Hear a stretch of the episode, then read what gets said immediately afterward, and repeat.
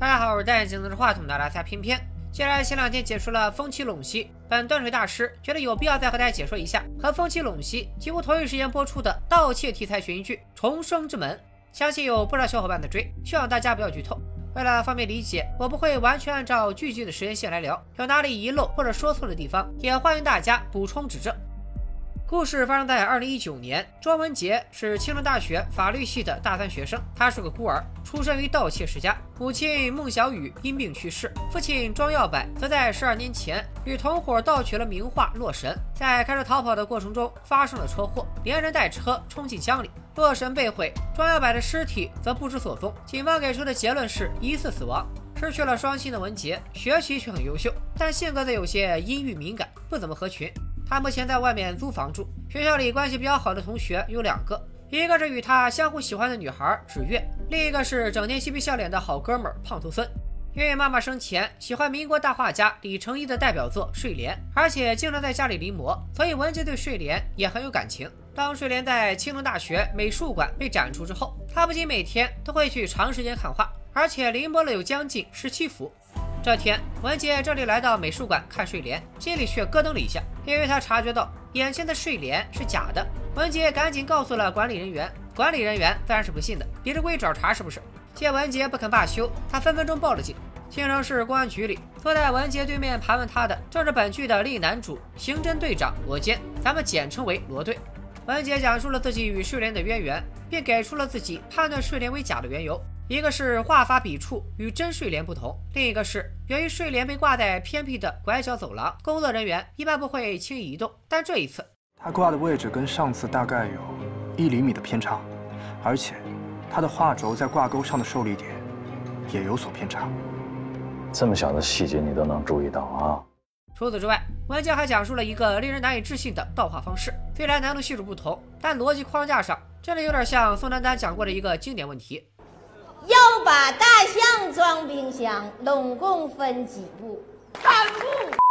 具体来说，文杰给出的三步是这样的：第一步，通过制造停电，再加上技术干扰，让监控出现空白时间；第二步，用专业工具卸下美术馆的某个小窗，然后使用带有机关的四象钩将画勾取和替换；第三步，把小窗重新装上封好，带着画闪人。按照文杰的说法。如果犯罪团伙配合默契完成这一系列的动作，大概只需要二十秒。文杰在讲到四象钩时犹豫了一下，把我听说改成了有人跟我说过一个工具。很显然，这个人应该就是文杰的爸爸庄耀柏。文杰之所以回避，一方面可能是他对做贼的爸爸并没有好感，甚至觉得是自己身上挥之不去的黑点；另一方面，也是不想让警方追问他爸是谁，进而对他产生不好的联想。虽然文杰讲述的盗窃方法听上去像是一个故事，但睡莲被盗窃掉包确确实实是发生了。而且仔细看，人家只用了十五秒。在文杰离开公安局后，警方根据初步的勘查开始进行案件分析。一是睡莲曾在上世纪八十年代末被盗过一次，后来在二零零一年九月二十一日被一个匿名收藏家捐赠了出来。二是文杰的爸爸正是洛神被盗案的主谋庄耀柏。三是文杰从未怀疑在学校宿舍偷过别人的电脑。偷电脑这事儿是个小伏笔，咱们估计得按到下一期才能表了。前提是如果还有下一期的话，愣着干嘛？点赞啊！刑警大志算是警方这边的搞笑担当，警明文杰是庄耀柏之子，并被怀疑偷电脑，就认定是他偷了睡莲。你不应该叫大志，你应该叫若愚。值得一提的是，当听到庄耀柏和洛神案时，罗队明显激动了起来，想起了一些往事。庄耀柏的尸体虽然没有被发现，但推断应该是已经死亡了。青城市环江区环江公路五十八公里处，牌照为青 K 九七五八一的非营运小型汽车在行驶至事故地时失控。那么，受伤住院的人是谁？和罗队是什么关系？与洛神案和庄耀柏又有什么纠葛？正当罗队盯着当年洛神案新闻看的时候，技术科那边有了新发现：假睡莲上面用隐形墨水留下了己亥年六月二十六日文杰作的字样。如果按照公历来推算，这假画应该是在二零一九年七月二十八日完成的。难不成这让大志说中了文杰是在贼喊捉贼？咱们继续往下看，镜头一转，罗队来到了学校找文杰。来之前，罗队已经对比了文杰的笔记，知道假睡莲上的签名是伪造的。他来找文杰，是因为文杰已经卷入了这个案子。就算画不是他偷的，小偷准备盗姓的嫁祸给他，肯定也有什么缘故。罗队希望文杰能够提供更多的信息。尽管此前文杰的确遇到了可疑的人和事，比如有天他回家时窗子是开着的，桌子上还留下了一张照片，照片是幼年的他与妈妈的合影。但面对罗队，他却并没有坦白这一切。罗队表示自己不会因为文杰的家庭背景怀疑他，并对文杰强调，一定会有人因为你爸爸而找上你，想清楚了随时找我。不管你过去经历过什么，想要彻底摆脱黑暗，最好的方式就是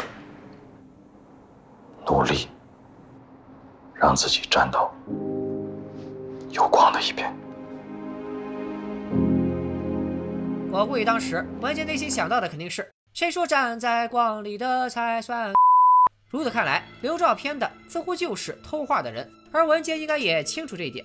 晚上，公安局继续开会，依然在分享现场勘查的发现。第一，美术馆有一扇玻璃是被重新密封的，说明窗被人动过手脚。第二，美术馆的监控录像有十八秒是空白的，当时正好停电了十八秒。本来监控录像是有独立电源的，哪怕美术馆停电了，也照样可以正常运行。但这个独立电源需要在停电十八秒后才能启动，看来是有技术大拿侵入，让系统出故障，保护性断闸了，然后再利用这十八秒完成了盗窃。现在这些信息都与文杰所说的盗窃方法相吻合。此时的文杰正看着自己和妈妈的照片，不由自主地拽起脖子上的洛神吊坠，正是照片里妈妈生前戴着的吊坠。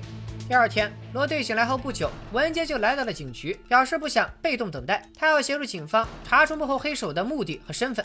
怎么查呢？从假画入手。在假画上，他们发现了许康草的味道。现场的专家表示，许康草是一种植物颜料，可以增加画的立体感。以前人们绘制唐卡的时候，就经常会用来提升画面的丰富和立体感。但现在还有什么人在用，他也说不清了。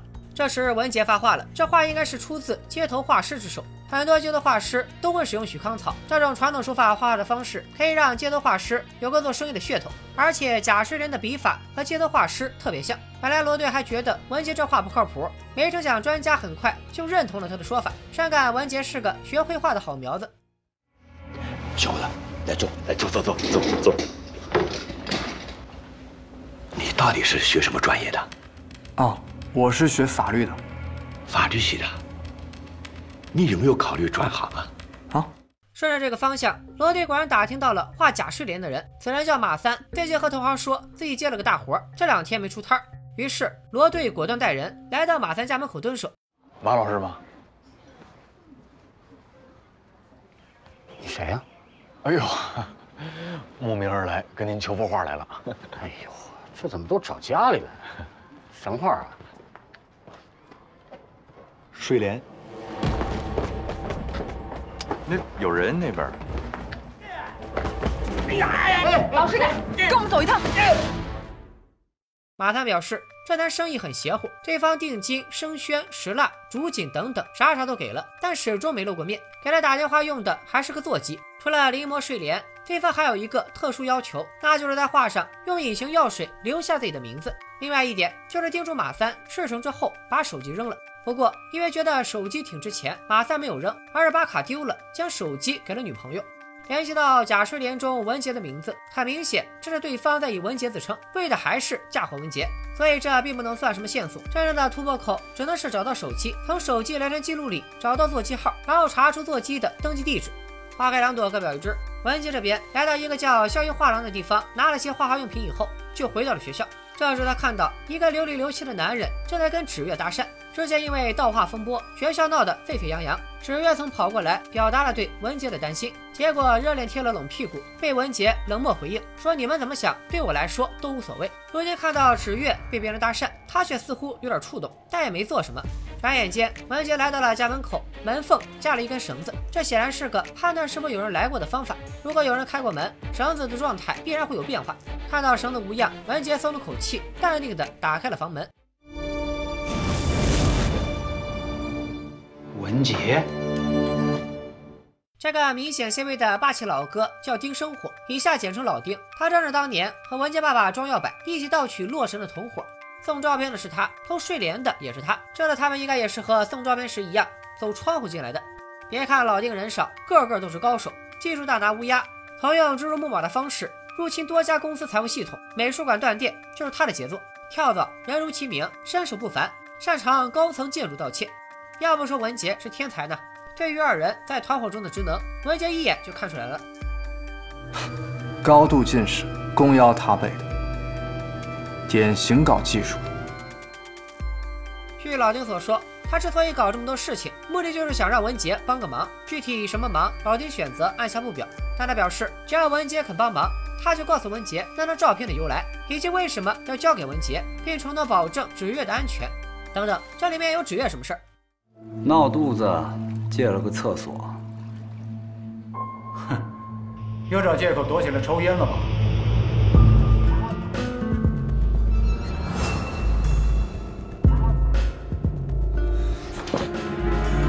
我警告你，你给我离他远一点！此人外号小刀，他就是和纸月搭讪的小混混。通过老丁的分析，我们才知道文杰之前故意冷落纸月，也是因为收到照片以后不知道是福是祸，怕连累人家。几乎与此同时，在罗队那边，大志和另外一个女警双儿已经找到了马三的女朋友，拿到了手机，确实有两次与一台座机的通话记录，一次是七月二十四日下午四点十分，一次是八月九日下午两点。至于座机的登记地址，你们应该猜到了，没错，就是文杰现在租的房子。嫁祸自然就得做全套。警方似乎正在被老丁牵着鼻子走。老丁不但已经知道马三被抓，并且推断出警察查出了座机地址，以及大约还有二十分钟就会赶到文杰家。而借助这一点，老丁还给文杰出了个测试题。简单来说，就是偷来的睡莲已经被他提前藏在了文杰家，文杰必须赶在警察到来之前找到，并设法让话不被警察发现。通过了测试，他才会告诉文杰那张照片隐藏的秘密。就这样，老丁带着三人大摇大摆地从正门离开了文杰家。毕竟人家有技术大拿，肯定早就搞定了周边的监控。临走前，老丁还提醒文杰说给他留了个提示。就在罗队到达楼下之时，文杰终于发现厨房中的一个调料罐的把手被掉了方向。掀开桌布，赫然是一个脚印，睡莲便藏在了脚印对应的吊顶里。就在这时，高文杰，哦，罗队长，这么半天没事，我就是顺路。有点事想跟你确认一下。前面提到文杰临摹过十几幅睡莲，所以情急之下，他干脆把睡莲和临摹的作品掺合在了一起，直接就摆在了卧室的桌子上。罗队先是盘问了座机上那两个通话记录时间，文杰在做什么。根据文杰的课程表、日历标记和解释，七月二十四日他是在上攀岩课，当时攀岩老师还说了文杰的游泳课一直考不过这事儿。八月九日他是去前面提到的校医画廊拿颜料，这个攀岩课也算是个小伏笔。接着，罗队以文杰的手机信号不太好为由，问他家的座机号。结果文杰给房东打电话询问，才知道自己家里有座机接口，插上就能用。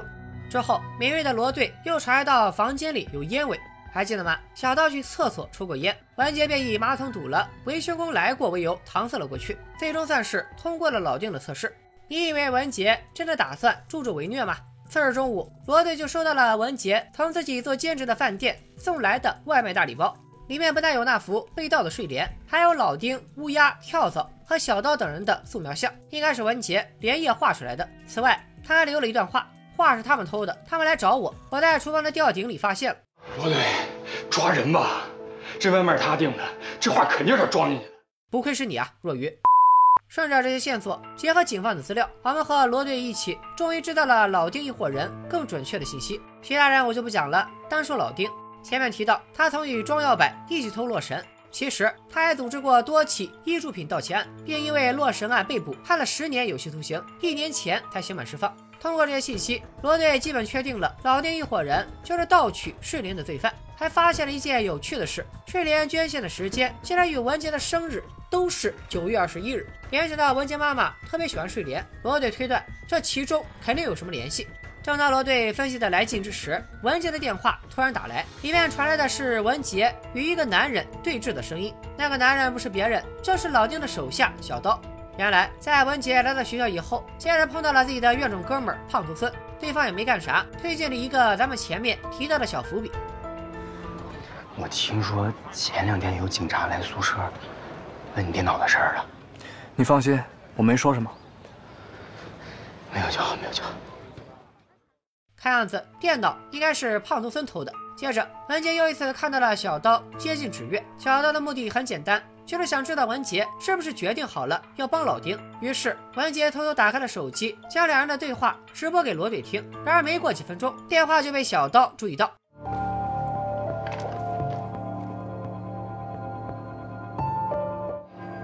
周杰伦啊，我也爱听。你以为文杰只是挂断电话和切换成听歌吗？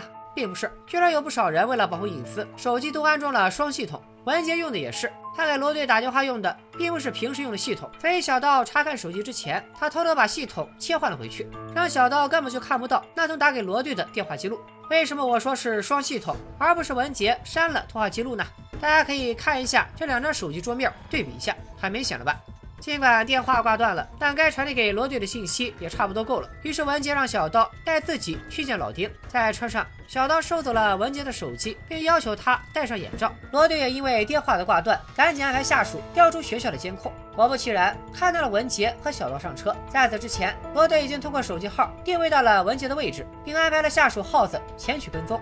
很快，耗子就追上了小刀，因为小刀的车进了地库，罗队又下令让另一组人在地库出口死死守着。看多了谍战片的人都知道，这一波肯定要出问题。小刀的车进入地库之后，就莫名消失了，而且是在监控之外消失的，出口也没见到小刀的车出来，这是怎么回事呢？等一下，这辆货车出库的时间是多少？下午两点四十分。给我看看那辆白毛的车。入库的时间是几点？下午两点三十八分。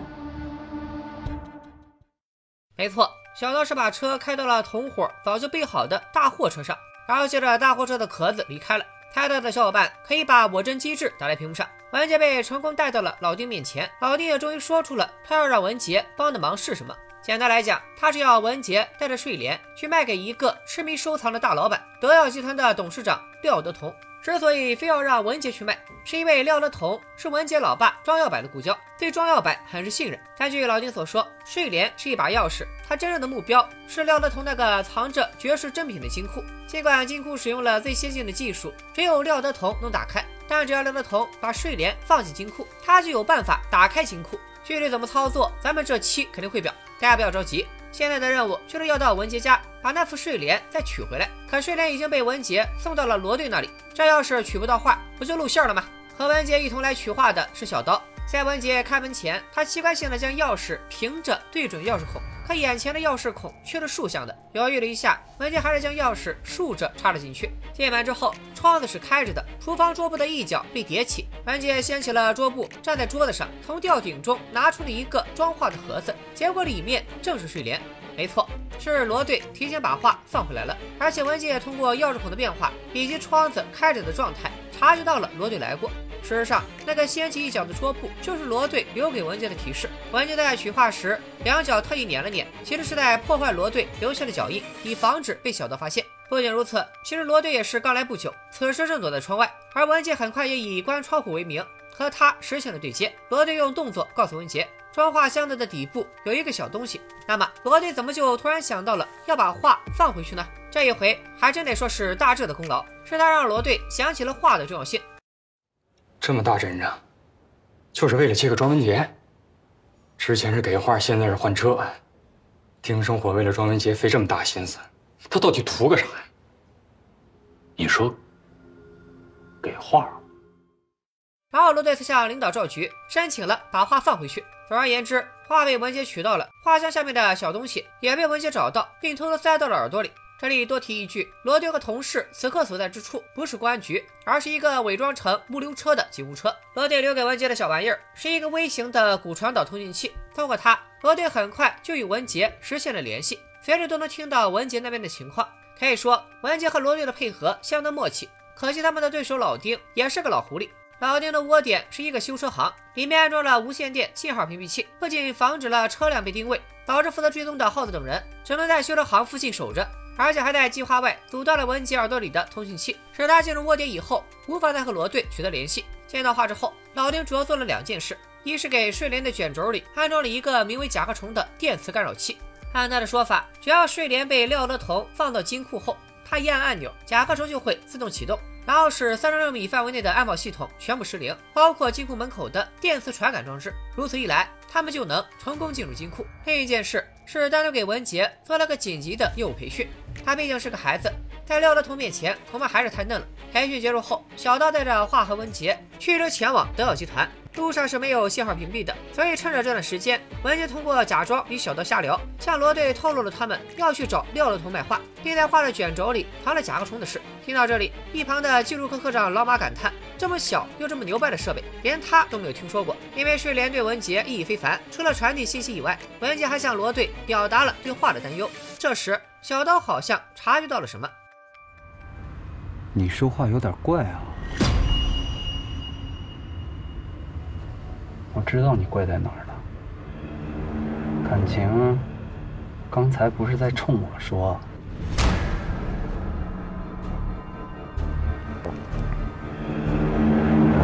你他妈是在背后埋怨老丁呢是吧？哎，你脑子有泡吧？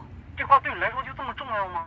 转眼间，文杰和小刀来到了德耀集团。按照要求，集团人员必须对他们进行安检。小刀身上倒是没什么，但文杰耳朵里可藏着通讯器呢。情急之下，他趁对方不注意，把通讯器扔进了鱼缸。这样一来，罗队那边就无法判断现场的情况。好在他已经提前安排好大致，来到楼下，通过无人机实时拍到了现场画面。随着安检完毕，画被验证是真品，文杰终于见到了廖德同。通过两人的对话可知，廖德同为了求得某件东西，同意找文杰爸爸庄耀柏帮忙，并在文杰出生的时候见过他。这样看来，庄耀柏应该是为廖德同的收藏事业偷过不少东西。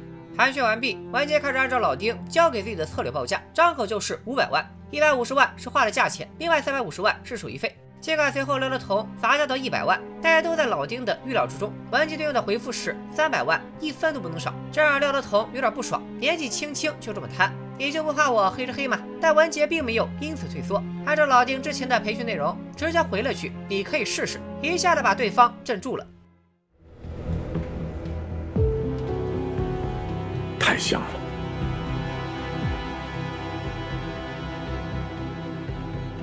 你父亲跟我第一次做生意的时候就是这个态度，连说话的语气都是一模一样的。交易顺利完成，文杰被小刀带去了大厦车库里备好的另外一辆车。老丁的安排永远都是这么谨慎，不给警察留下一点机会。这回你知道为什么老丁的窝点是修车行了吧？就是不缺车。随着文杰被小刀顺利带到老丁面前，天就快黑了。以罗队和老丁为代表的警匪双方即将展开最后的交锋。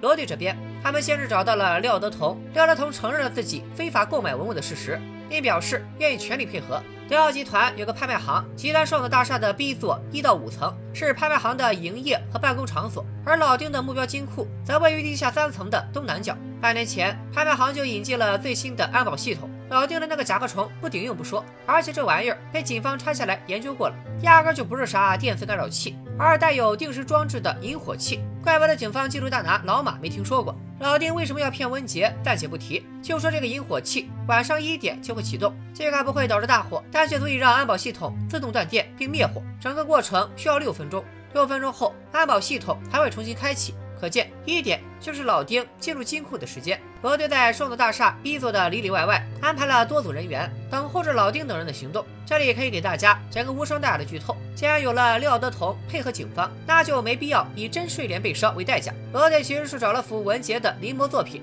替代了那幅真睡莲。老丁的那个定时引火器也装在了假睡莲上，让廖德同放进了金库。对比之下，老丁那边看上去似乎胸有成竹，没有过多准备什么，他只是不许文杰离开，要求文杰必须参加晚上的行动。说是有一件事离不开文杰，并承诺只要文杰配合完成晚上的行动，就会把照片背后的故事告诉他，并且从此彻底消失。行，你真是个乖孩子。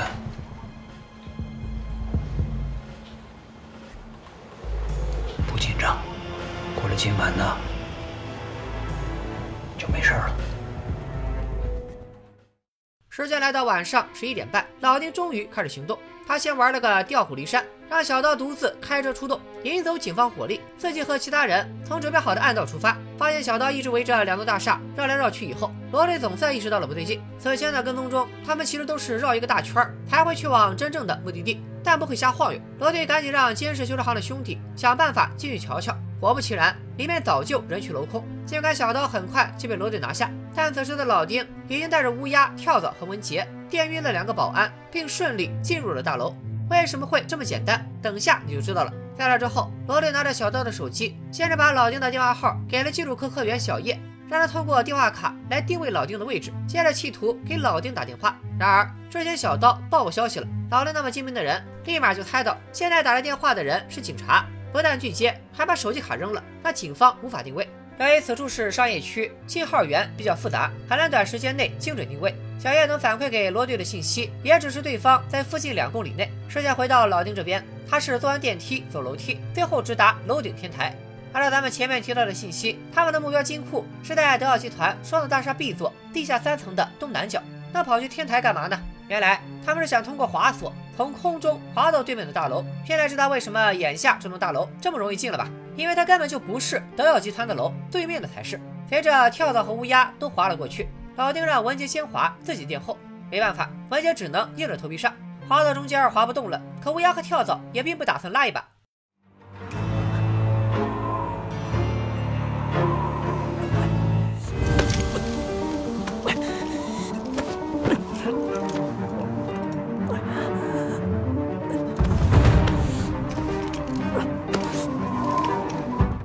前面攀岩的小伏笔可以回收了。如果不会攀岩，文杰也很难用这样的方式爬到对面的大楼。不过这里还是可以吐槽一下，乌鸦和跳蚤就不怕耽误一点的行动吗？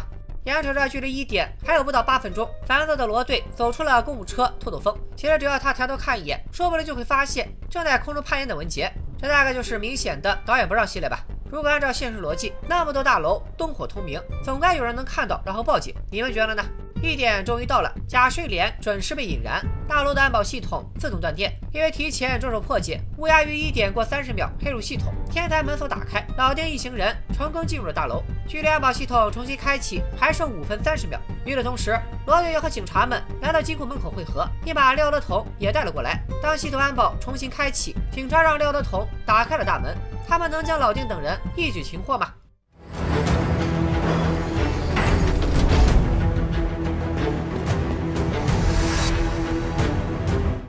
原来老丁的目标根本就不是收藏画的地下金库，他们也压根就没去双子大厦的 B 座，而去了双子大厦 A 座的三十七层廖德同的办公室，里面也有个金库。事实上，因为都属于德耀集团，两个金库装的是同一个联网的安保系统，B 座的安保系统停了，A 座的同时也会停。双子大厦就是这里的合轨。事实上，老丁的目标不是 B 座，还有很多细节早早就暗示了出来。镜头显示，老梁他们最早去的没有警察看守的大楼，名叫圆融星座。对面有两栋楼，远一点的亮着 HLCC 的名字，近一点的则没展示。老梁他们滑向的是近一点的。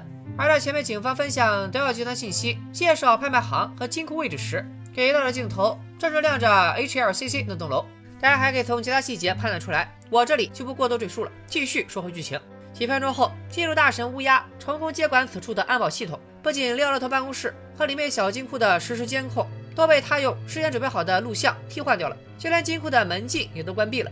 只见老丁戴上耳机，闭着眼睛，对着金库门上的密码锁一顿拧，凭借轮齿键的声音，分分钟打开了金库门。期间，文杰从偷偷拿起桌子上的一个物件，试图打开窗子丢到楼下，引起警方的关注。结果刚一开窗就被乌鸦制止了。的确，那时的警方是一筹莫展，可毕竟罗队的智商也是在线的，此时的他已经猜到。或许老丁的目标根本就不是眼前这个金库。联系到小刀是在这附近被抓的，以及咱们前面提到过，对方电话在两公里以内。罗队认为老丁一会儿肯定还在附近，随即向廖德同打听情况。廖德同留有私心，只表示整个集团共用一套安保系统，并没有提及自己在 A 座的那个办公室。可等罗队离开后，他偷偷用手机查看了一下办公室和小金库的监控，因为不知道自己所看到的其实是录像，所以松了一口气。廖德头并不知道，此时在他办公室的小金库里，老丁已经开始了行动。金库里并没有钱和贵重物品，但却有更值钱的东西。老丁让乌鸦破解了里面的电脑，解码电脑里的文件，将文件发送到一个神秘的邮箱里，并用一瓶化学药品将硬盘腐蚀了。用老丁的话来说，有的时候一张纸、一句话就价值连城。这文件里有廖德同的秘密，发现了没？直到现在，这家好像都没有文杰什么事儿。所以老爹为什么要拉着文杰进来？难道只是为了让文杰看他表演？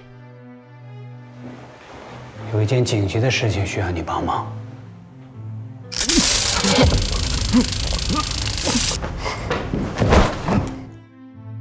老丁终于说出了他把文杰拖进来的真正目的，概括起来有点父债子偿的意思。十二年前，老丁因为洛神案被捕，还坐了十年牢。他之所以被捕，是因为被文杰的爸爸庄耀柏故意关在了当时的金库里。将文杰电倒后，老林特意在关上大门之前，在门洞里放了个金属小零件，让门锁系统产生故障，然后又启动了金库的抽氧模式，想活活憋死文杰。这个金库与地下的金库用的是同一个系统。廖德同爱护文物，怕文物被氧化，所以在系统里设置了抽氧模式。金库里因为被电和缺氧，文杰快撑不住了。眼瞅着金库里的氧气越来越少，他终于想到了一个办法，可以向外界发出信号。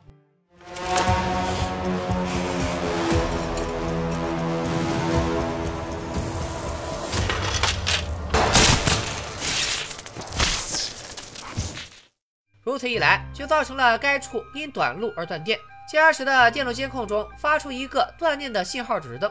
换做一般人可能注意不到，但罗队却是一般人。他不仅注意到了，还联想到此前廖德腾说的那句话：整个集团用的都是同一个系统。终于想通了老丁这招，声东击西。一问同事小叶，发出信号的位置正是廖德同的办公室。所有人，所有人，廖德同办公室，A 座，A 座，廖庄大志，带所有人立刻赶往 A 座，快点儿！就在罗队来到楼下时，有同事报告说，旁边楼有两名保安失踪了。抬头望去，罗队突然想起了老丁一伙人的能力和文杰曾说过的话，比如老丁的最强大脑、跳蚤的高层保护能力。他似乎明白了老丁的真正目的。此时，老丁一伙人已经原路返回，回到了一开始的大楼圆融星座，进入电梯准备下楼。老丁还收到了一千万的转账，看来他是把六六同的秘密卖给了什么人。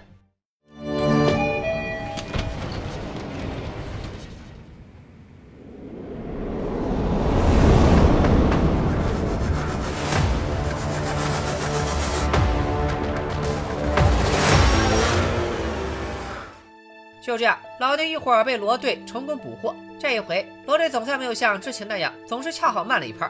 最终，文杰也被顺利救了出来。被救前，画面闪回到文杰小时候，爸爸训练他水里憋气的事，一方面解释了为什么缺氧这么久，文杰还是撑下来了；另一方面似乎也在暗示庄耀柏水性很好，难道他尚在人世？不久后，文杰从昏迷中醒来，一切无恙，除了他的那个洛神吊坠还留在金库的插座上。重生之门的第一个大案子。德耀集团金库盗窃案到这里就算是暂时告一段落了。不得不说，这部《重生之门》真的是细节满满，环环相扣。第一集乍一看是平淡和啰嗦了点，但实际上铺设了最多的伏笔和细节。接下来咱们就来盘一盘剧情解说部分没有提到的一些细节。为了方便，咱们就按照时间线来捋好了。最早是睡莲第一次被盗，台词没说具体时间，但投影仪上的图片显示是在1987年9月22日，美国纽约。接着是在一九九七年九月二十一日，文杰出生。然后在二零零一年九月二十一日，睡莲被一个匿名的收藏家捐赠给了青山省博物馆。注意，是青山省博物馆，不是青山大学美术馆。九月二十一日在剧中也明显是个特殊的日子。睡莲第一次被盗的时间是一九八七年九月二十二日，与九月二十一日只差了一天。而纽约时间和北京时间有十二个小时的时差，说不定在纽约被盗的时候，当地时间就是二十一日。警局按照北京时间来记录，所以才写二十二日。文杰曾说过，他妈妈喜欢睡莲，还经常临摹。他收到的那张母子照中，妈妈就是在画睡莲。照片中的文杰年龄不大，可能还不到四岁。咱们假设他不到四岁，那么照片拍摄时间便早于二零零一年睡莲被捐给博物馆。如此一来，妈妈能够临摹睡莲只有一种可能，那就是真睡莲就在他的家里。联系到所有的这些日子，我有个大胆的猜测。会不会九月二十一日是文杰爸爸和妈妈的结婚纪念日？所以庄耀柏在一九八七年的这一天偷了妻子孟小雨喜欢的睡莲送给了他。后来文杰出生也是九月二十一日，孟小雨觉得这个日子十分特别，于是，在二零零一年九月二十一日以匿名收藏家的身份将画捐出，作为一个完整的闭环。当然，我看有人分析说，现在的真睡莲是文杰他妈画的，以假乱真的赝品，这一点我不太认同，除非剧中所有鉴定专家的水平都不如文杰他妈。